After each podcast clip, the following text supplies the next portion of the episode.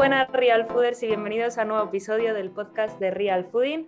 Hoy está con David y conmigo Carlos. Estamos encantados de tenerte aquí. ¿Cómo estáis? Muy bien, hola Carlota. Muy bien, Carlota. Una semana más de estar aquí. Pues sí, una semana más. Y hoy venimos para hablaros de alimentación sostenible. Vamos a daros algunas ideas para una alimentación lo más sostenible posible.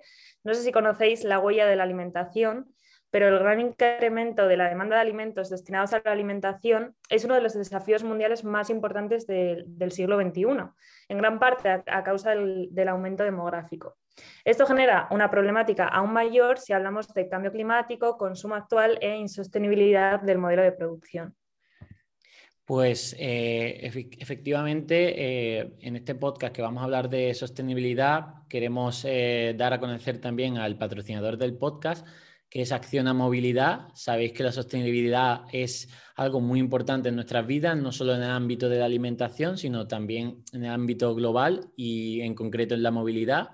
No sé si conocéis Acciona Movilidad, pero es un servicio de moto sharing, de motos compartidas, del que os hemos hablado alguna vez su intención es mejorar la movilidad urbana con una propuesta basada en vehículos impulsados con energía certificada 100% de origen renovable. Lo único que tienes que hacer para disfrutar de estos servicios de Acciona y moverte de forma responsable es descargar su app, que por cierto fue la mejor valorada en 2020 en su categoría, registrarte y reservar eh, tu moto más cercana. Eh, te reservan la moto durante 15 minutos y te dan las indicaciones exactas para encontrarla. Cuando llegues a tu moto, abre el baúl con la app, ponte el casco y ya puedes arrancar. Además, desde Acciona nos han dado un código para vosotros, se llama Carlos Ríos 50, con el que podréis disfrutar de 50 minutos gratis de, este, de estas motos compartidas. Em, desde Real Fooding, pues somos conscientes de la gran importancia de llevar una vida lo más pues, sostenible posible. Cada pequeño cambio, pues realmente es un gran cambio por pequeño que sea y desde luego la movilidad es un, excelente punto de partida, ya que sabemos que el transporte pues, es el responsable de algo más del 16% de las emisiones globales de gases de efecto invernadero. Pero como no podía ser, como, no podía ser de otro modo, queremos centrar este episodio en la alimentación sostenible para intentar aportar mm, nuestro granito de arena. Realmente, aunque estamos ante, ante un término relativamente nuevo, como es la sostenibilidad, eh, la alimentación sostenible es algo que realmente practicaban pues, nuestros abuelos, eh, siguiendo pues, un patrón pues, tradicional en el que los alimentos locales eh, de proximidad y temporada eran la elección prioritaria. Ellos incluso muchas veces eh, hoy en día nos enseñan o nos dan el mejor ejemplo de cómo debe ser un patrón sostenible eh, al llevar mm, pues, dietas o estilos de alimentación donde abundan los alimentos mínimamente procesados de proximidad y de temporada. Exacto, nuestros abuelos realmente eran real fooders sostenibles, pero a su manera. Por eso nosotros deberíamos tomar nota de su ejemplo. ¿no?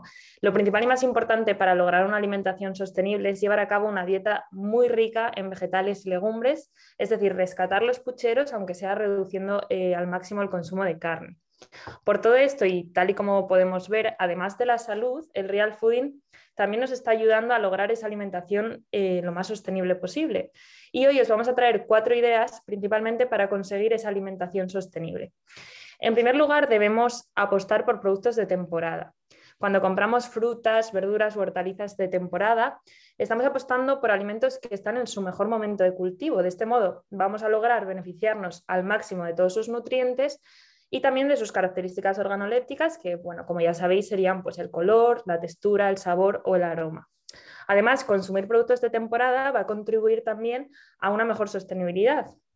Y además, perdón, a una, dieta lo más variada posible, además de la sostenibilidad, ¿no? Totalmente. Tal y como comentábamos en anteriores episodios del podcast, eh, llevar a cabo una dieta variada es fundamental para, pues, para beneficiarnos de, todos los compuestos protectores presentes en las frutas, verduras, hortalizas, legumbres, eh, frutos secos, entre otros alimentos. ¿no? Al priorizar eh, los alimentos de temporada, pues aseguramos esta variedad y evitamos caer en la monotonía, que puede acabar por aburrir a cualquiera y perjudicar así la adherencia pues, a un patrón saludable.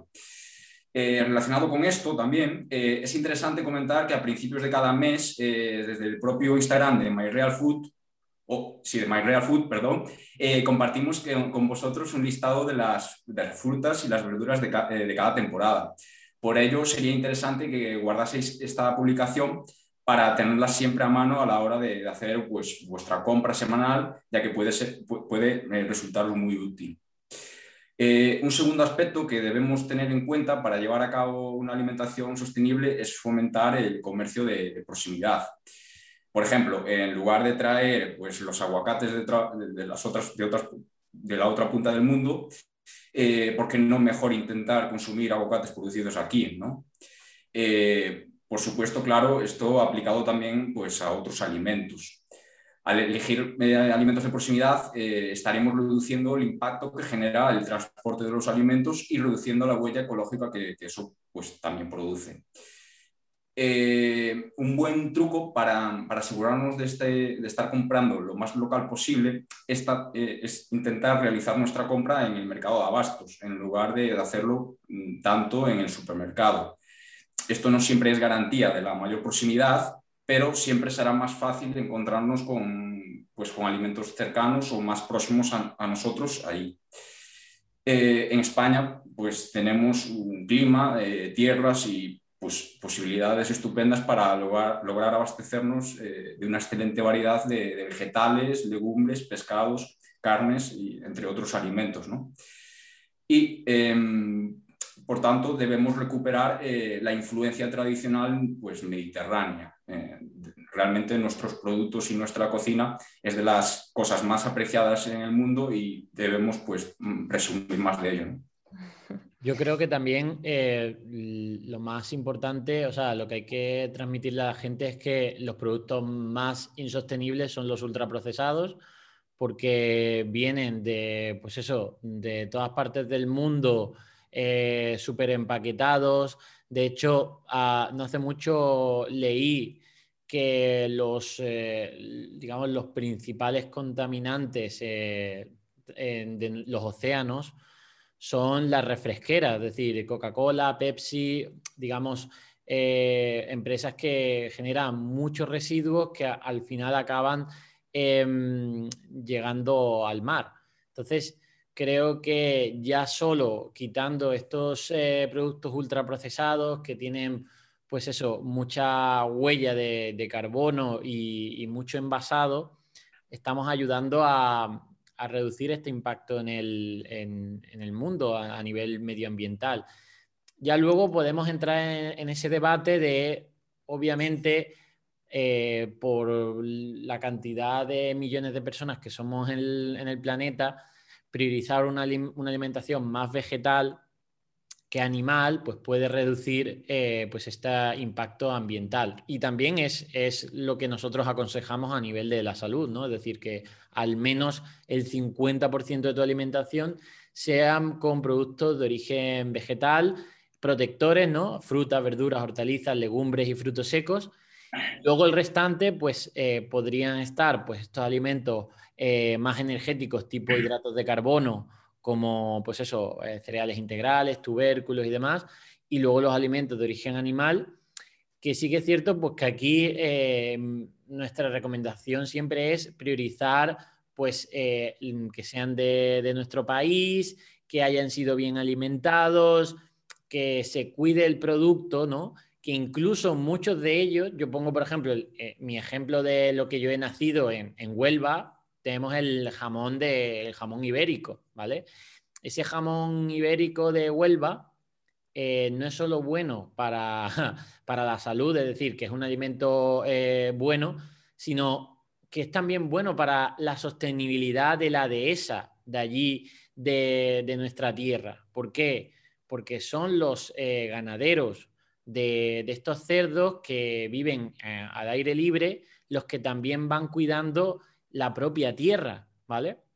Entonces, ese es un modelo sostenible 100%, es decir, no está generando, no solo no está generando ningún impacto malo al medio ambiente, porque esos propios cerdos comen las bellotas que caen de, pues ahí, de, los árboles, sino que también están ayudando a cuidar ese propio medio ambiente.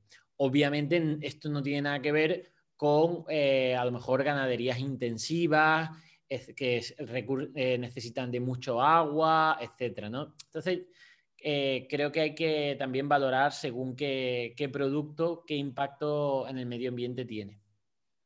Claro, totalmente de acuerdo.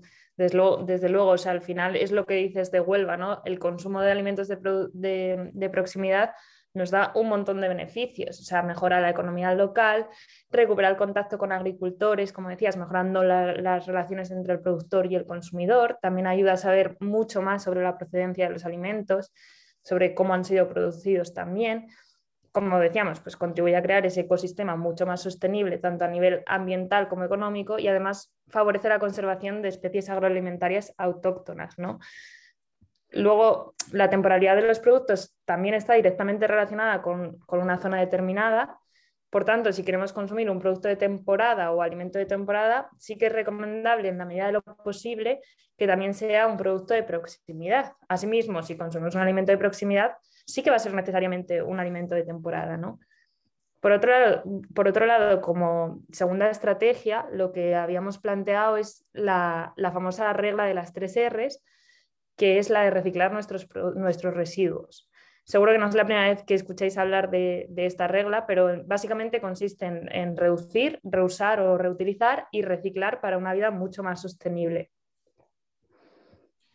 Eh, para, para, lograr reducir podemos optar por algunos sencillos consejos como organizarnos y planificar, pues siempre ayuda a ser más eficientes con los recursos que, tenemos, ¿no?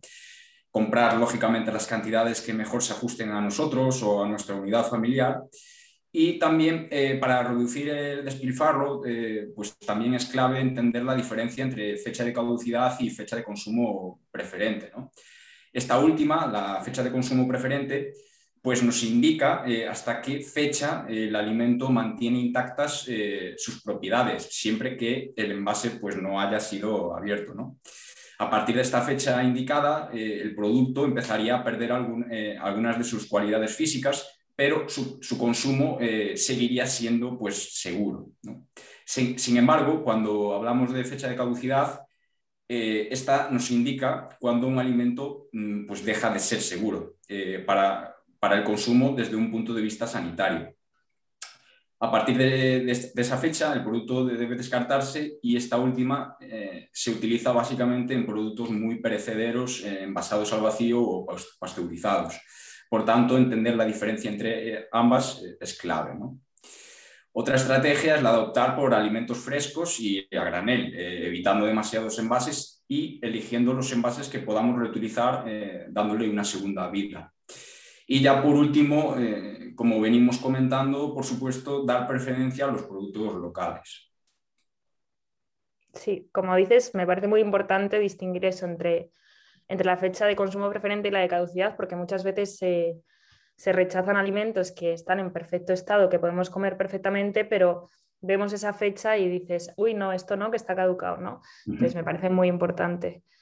Luego, al, hablar de reutilizar, lo que nos referimos básicamente son pues, pequeñas estrategias que, pues, como lo que decías de intentar elegir aquellos alimentos que vengan envasados en un envase que podamos reutilizar, pues también otras serían usar trapos de cocina en lugar de rollos de papel, de manera que no, pues, no sean desechables, evitar también platos, vasos o tazas desechables y, por ejemplo, llevar bolsas de casa a la compra o utilizar carritos para evitar pues, ese comprar siempre bolsas siempre que, vayamos a la compra, ¿no?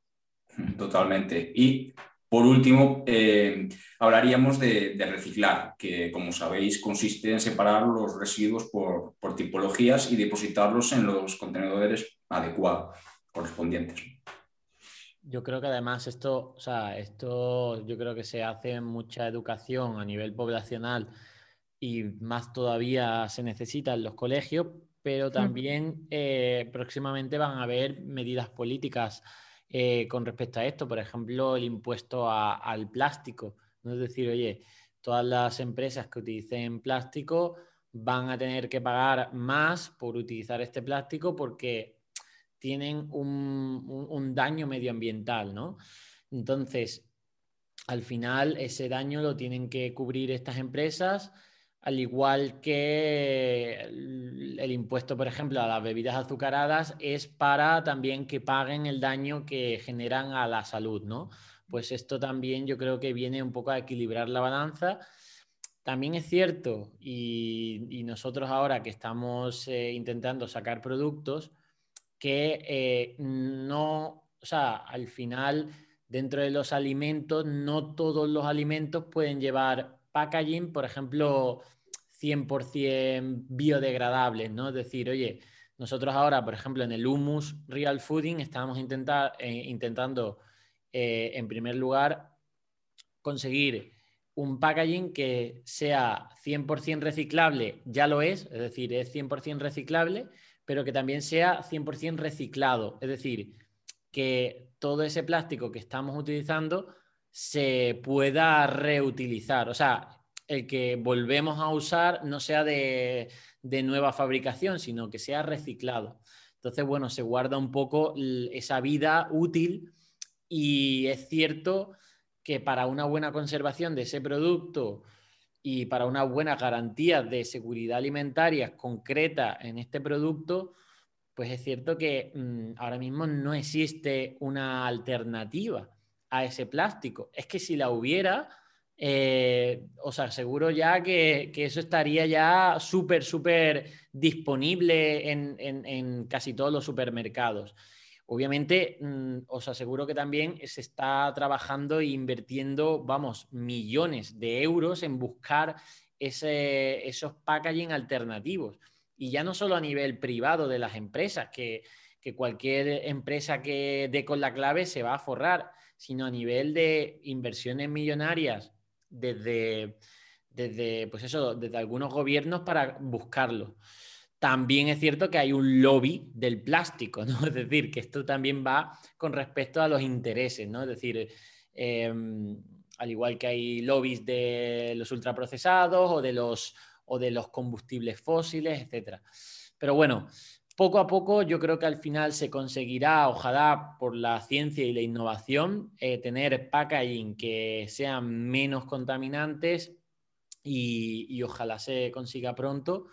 Y yo creo que incluso la gente pagaría un poco más por, ah, por, conseguir este tipo de packaging, que es lo que también se quiere buscar con, con el plástico, que no sea tan barato eh, para que bueno, pues, eh, se puedan recaudar esos, eh, esos fondos para, pues, pues, para invertirlos, por ejemplo, en investigación por nuevos packaging, etc.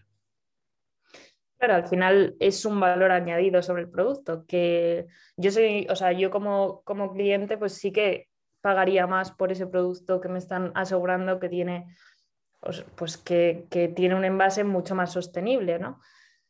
Y en el caso del humus real fooding, por ejemplo, además de lo que dices, que es reciclable y reciclado, también, como decíamos, esa posibilidad de reutilizarlo también existe en el envase del humus. Entonces, hay que ver un poco como todas las estrategias que tenemos para intentar generar, eh, generar el mínimo número de residuos posible.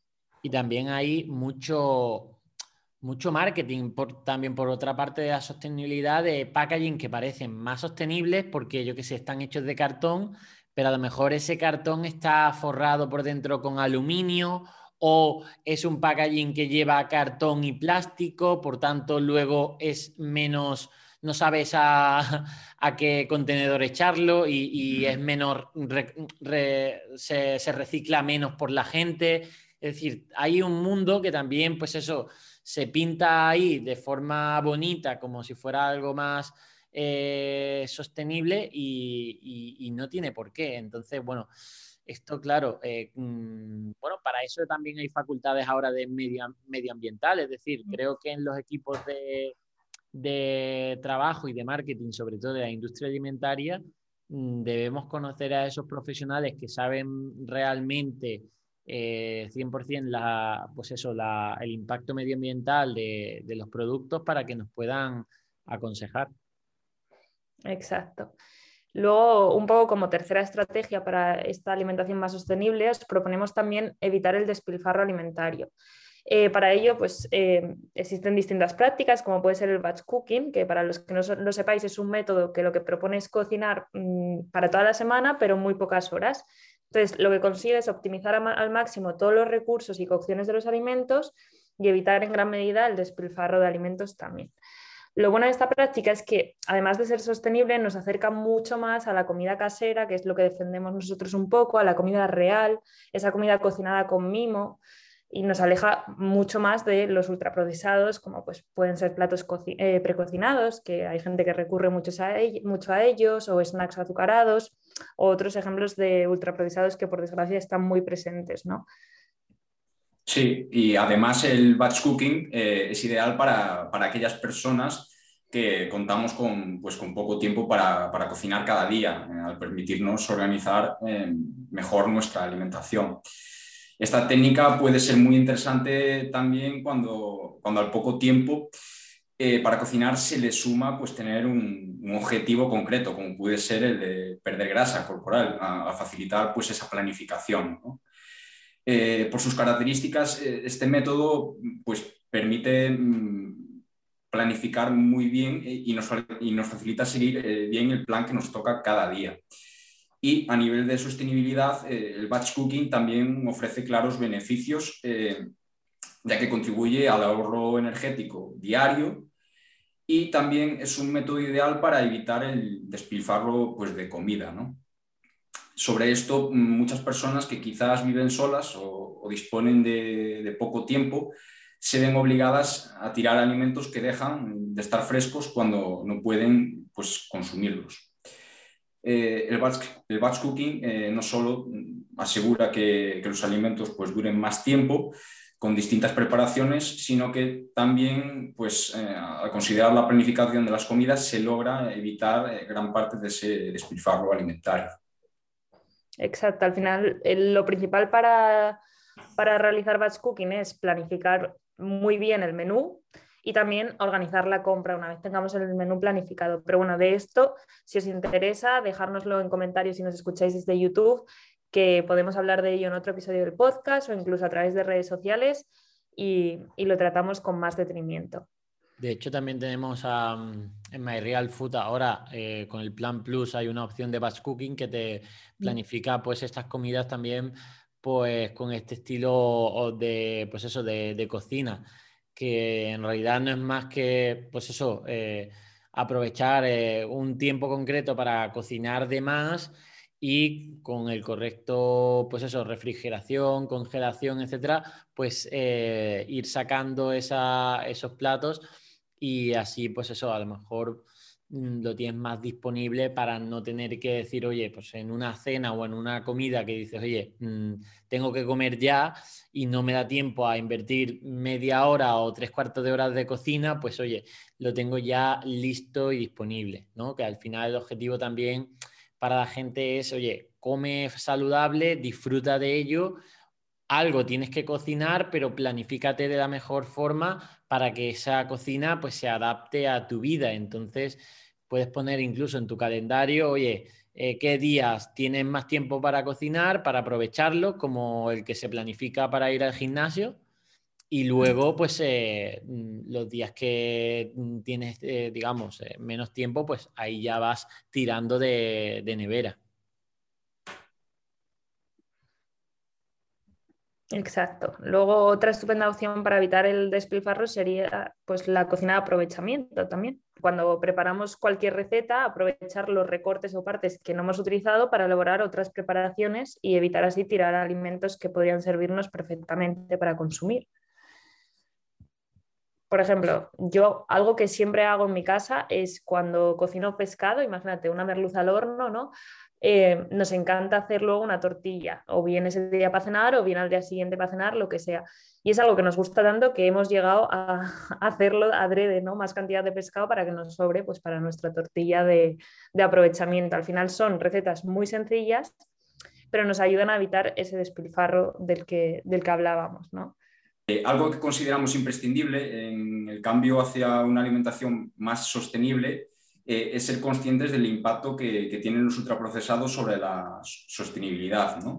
ya que muchas veces solo nos quedamos en el impacto que tienen sobre la salud. Eh, los patrones alimentarios en la actualidad están cargados, como ya sabemos, de, pues de ultraprocesados que no son solo problemáticos para la salud de la forma en la que se consumen, sino que también contribuyen mm, en gran medida a la insostenibilidad del sistema alimentario, debido a la forma en la que se producen los ingredientes que, forman o integran estos productos, que son pues, eh, ingredientes básicamente obtenidos de la agricultura y ganadería intensiva, como comentaba Carlos antes. A lo que habría que sumar el coste de procesarlos a nivel energético, por ejemplo, transportarlos, eh, entre otros procesos. Por tanto, el motivo para reducir su presencia en la alimentación es doble. Por un lado, eh, la salud y por otro lado, también pues, la sostenibilidad. Claro, estos ingredientes se producen, como dices, pues de forma masiva. Por ejemplo, ingredientes como el jarabe de azúcar, maltodestrinas, destrosa, los extractos de malta, polioles, son eh, ingredientes que se utilizan en muchísimos ultraprocesados y principalmente están extraídos de alimentos de origen vegetal, como pueden ser pues, el maíz, el trigo o la patata. Luego tendríamos también los aceites refinados o hidrogenados, que también se obtienen de semillas eh, cuyas plantas son cultivadas también de forma masiva, o, por ejemplo, las proteínas que mm, muchas veces se añaden a los ultraprocesados se obtienen de fuentes tan diversas como la soja, la leche, los guisantes, el huevo o la propia carne incluso. Sí, y la producción masiva de, estos ingredientes procede principalmente de monocultivos intensivos o variedades pues, de unas pocas plantas o animales, contribuyendo también esta monopolización a la pérdida de biodiversidad y a la extinción de todo tipo de especies de plantas y animales. Eh, estos monocultivos son también muy exigentes en el uso de pesticidas y fertilizantes, que tampoco debe ser algo que debamos eh, pasar por alto también a nivel de sostenibilidad. Sí, además, por ejemplo, el, problema del aceite de palma, ¿no? Decir, oye, que al final eh, ese cultivo eh, arrasa con la diversidad de, la selva, pues eso, de, del Amazonas o, del, o de Sumatra.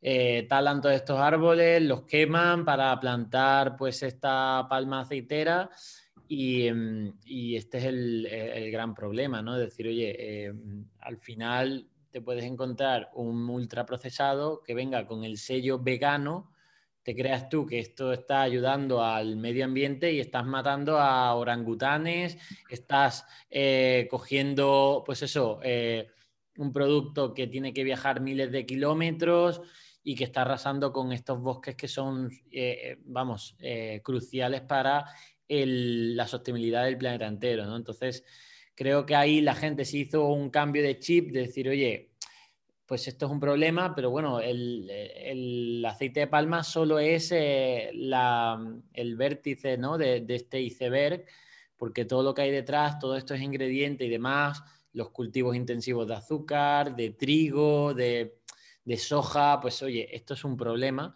y ahí es donde tenemos que evitar esa, ese monopolio de ingredientes, ¿vale? De mm, cinco o seis ingredientes que llevan casi todos los ultraprocesados y, y, variar en la dieta de la comida real, sostenible, mediterránea. Bueno, mediterránea en nuestro caso, pero lo más sostenible para los japoneses será pues su dieta con su agricultura, con su pesca, etc.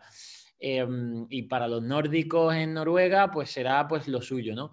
Un poco esa es eh, la idea que yo creo que queríamos transmitir también con este, con este podcast, ¿no? Es decir, oye, más, más, eh, más real, menos procesado, más local, menos de otro lado y compra en el mercado o compra en el supermercado como si estuvieras en el mercado, es decir, con productos de tu zona, eh, mm, priorizando vegetales, eh, priorizando sin envases o con envases reciclables yo creo que esto es eh, el mensaje que creo que debe quedarse el público para, para que con sus acciones en la alimentación, que es una de las acciones que hacemos diariamente mm, todos los millones de personas que estamos en el mundo y que por eso tienen tanto impacto en el planeta, pues que sean cada vez más conscientes y más responsables. Totalmente de acuerdo con esto.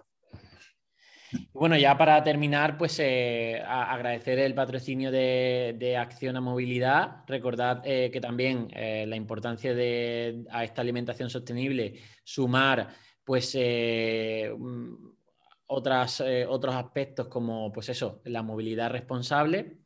Para el que no sepa qué es la movilidad compartida, la movilidad compartida es a grande rasgo el uso de un mismo vehículo para transportar a varias personas eh, al mismo tiempo, autobuses, trenes, taxis, bicicletas eh, públicas y en este sentido también vehículos eh, para logística urbana. ¿Qué conseguimos con la movilidad compartida? Pues eliminar unos dos vehículos privados por el uso de cada vehículo compartido de sharing acortar la, la, mitad de los trayectos, promover el uso de transportes públicos, liberar espacio, espacio público, permitir una planificación eficiente del transporte, reducir la contaminación, mejorar los tiempos de trayecto y el tráfico en general.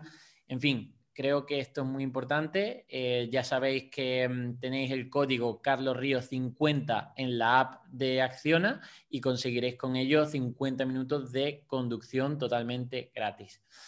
Así que nada, bueno, eh, nos despedimos ya. Yo diría que, que con esto estamos, ¿no? Pues nada, Real Fooders, deciros que os agradecemos que nos estéis escuchando otro día más. Os esperamos el próximo lunes con un nuevo episodio del podcast de Real Fooding. Si nos estáis escuchando desde YouTube, dejadnos en comentarios pues, cualquier duda que tengáis. Y recordad que tenéis el podcast disponible en todas las plataformas, tenéis todos los episodios en Storytel. Así que nada, muchísimas gracias y nos vemos el próximo lunes. Hasta luego. Hasta luego. Adiós.